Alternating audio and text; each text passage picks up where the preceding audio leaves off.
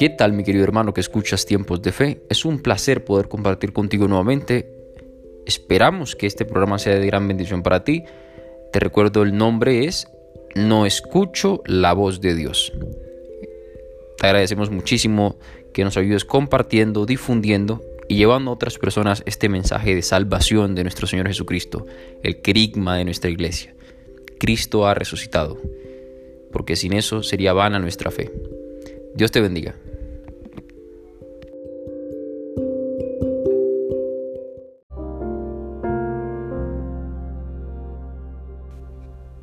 ¿Qué tal mi querido hermano? Como lo has visto en la publicidad del día de hoy, el tema que vamos a tratar es un tema contundente, fuerte, que a veces nosotros dejamos a un segundo plano y que todos nosotros hemos tenido que experimentar alguna vez en la vida. Todos en algún momento hemos escuchado la voz del mundo, que a veces resuena muy duro, la voz de lo que nos rodean, la voz de los medios de comunicación, la voz de las urgencias, la voz de la desesperación, la voz del pecado, la voz de la tentación, infinidad de voces. Y en ese momento particular, escuchando infinidad de voces, pasa el cuestionamiento del tema de hoy. Es, no escucho la voz de Dios. Entonces vamos a hablar del por qué no se escucha la voz de Dios y a su vez cómo solucionarlo. Va a ser un conocimiento práctico, elemental, que todos podemos poner a la vanguardia de la, de la vida espiritual para comenzar a dar pasos en la fe. Entonces comencemos. No escucho la voz de Dios. Este cuestionamiento intrínseco, voluntario que cada uno de nosotros llega a tomar por algún momento de desesperación en su vida, eh, porque recordemos que es una decisión no escuchar la voz de Dios. No es un, acto o un hecho, perdón, aislado de desconocimiento público que cuando uno no escucha la voz de alguien es porque no la quiere escuchar. Puedes tener una persona al lado, pero puedes de pronto tener una percepción de lo que dice, pero escucharla, interiorizarla, llevarla a tu corazón son dos cosas diferentes. Entonces en este momento vamos a hablar de la escucha a la voz de Dios. Entonces yo no escucho la voz de Dios en primera instancia porque estoy rodeado de infinidad de voces. Me acostumbré a escuchar todo lo que le decíamos al principio, desesperación, desconsuelo, soberbia, ira, llámese cualquier tipo de pecado, llámese cualquier tentación. Hemos estado acostumbrados y acostumbramos a nuestros oídos a escuchar la voz de Dios. Lógicamente, si yo pongo a alimentarme dos perros, ¿cuál va a tener una fuerza? El perro que mejor alimentado esté. Entonces, esa voz que hemos nosotros escuchado ha sido la voz del mundo. Acostumbramos a nuestro entendimiento a analizar la voz del mundo. Y a veces, sucumbidos ante el cansancio, ante la desesperación, le hacemos caso no a lo que nos conviene a nosotros, sino a lo que nuestras pasiones elementales nos piden. Y es cuando cada uno de nosotros toma por decisión el seguir a la voluntad del mundo y no la voluntad de Dios.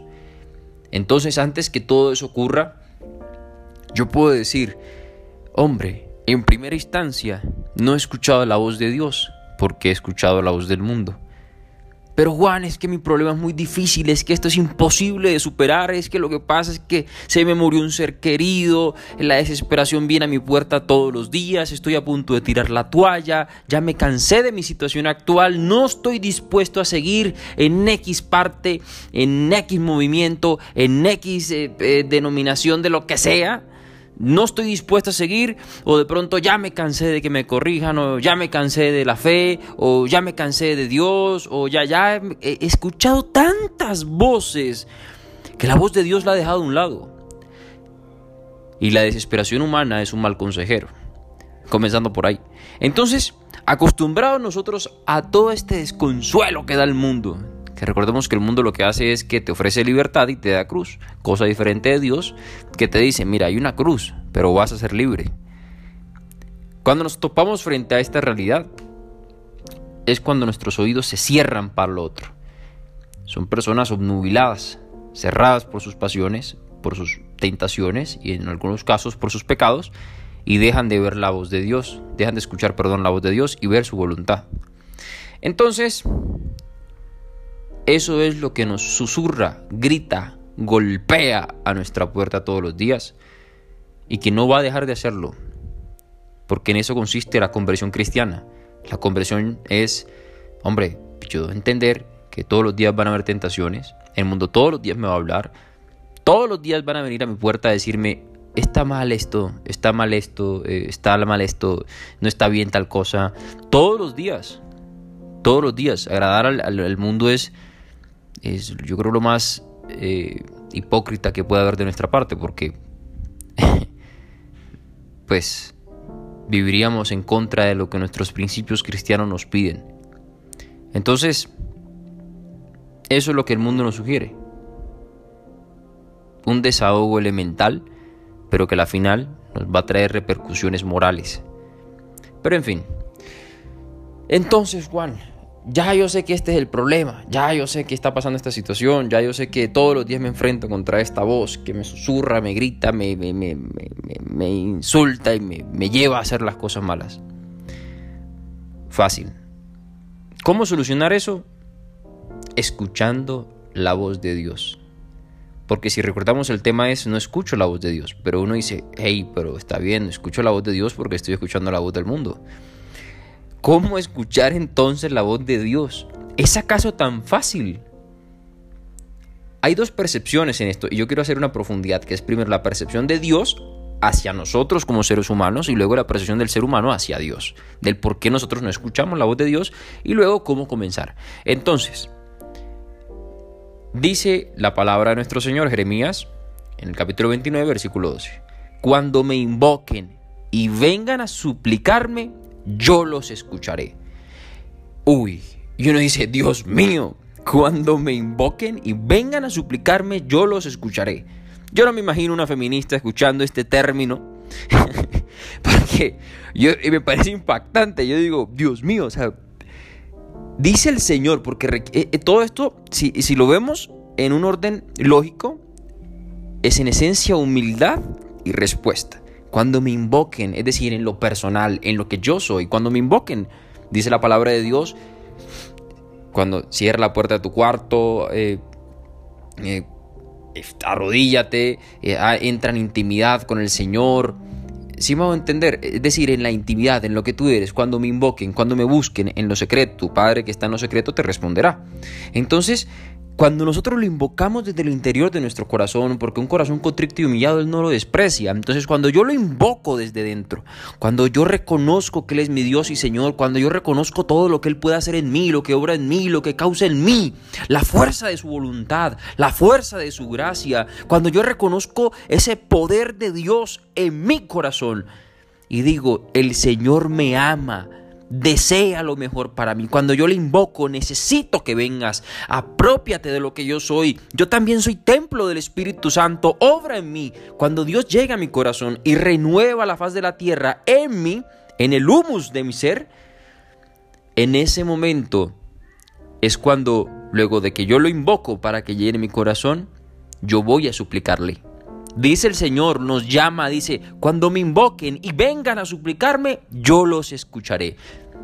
Entonces ya lo invocamos, ya yo dije, Señor, entra en mi vida, disipa las tinieblas de mis oídos para que yo pueda escuchar tu voz.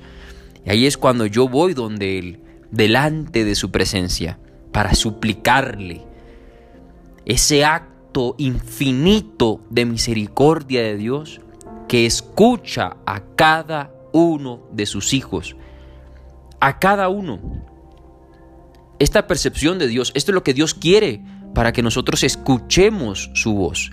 Porque sabe que cuando uno se abaja, se rebaja, se decae dentro de sí mismo y se da cuenta que Dios es más que él, es cuando uno lo invoca.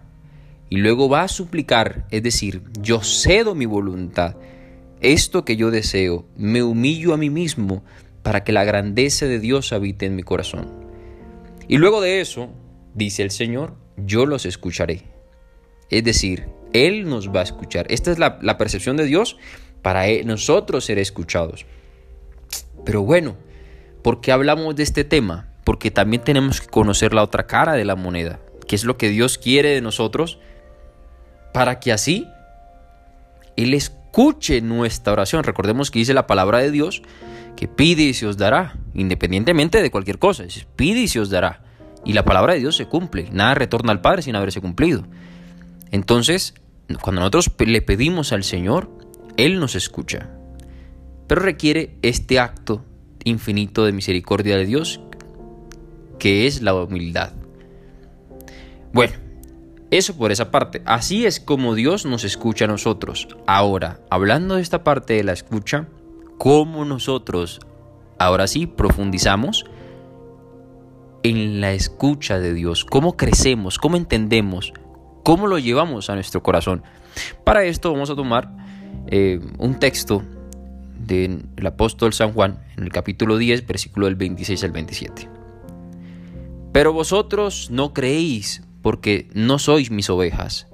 Mis ovejas escuchan mi voz, yo las conozco y ellas me siguen. He aquí el entendimiento final de este argumento. Mis hermanos, cuando nosotros somos las ovejas del Señor, estamos en su rebaño, cuando estamos cerca de Él, ahí lo escuchamos.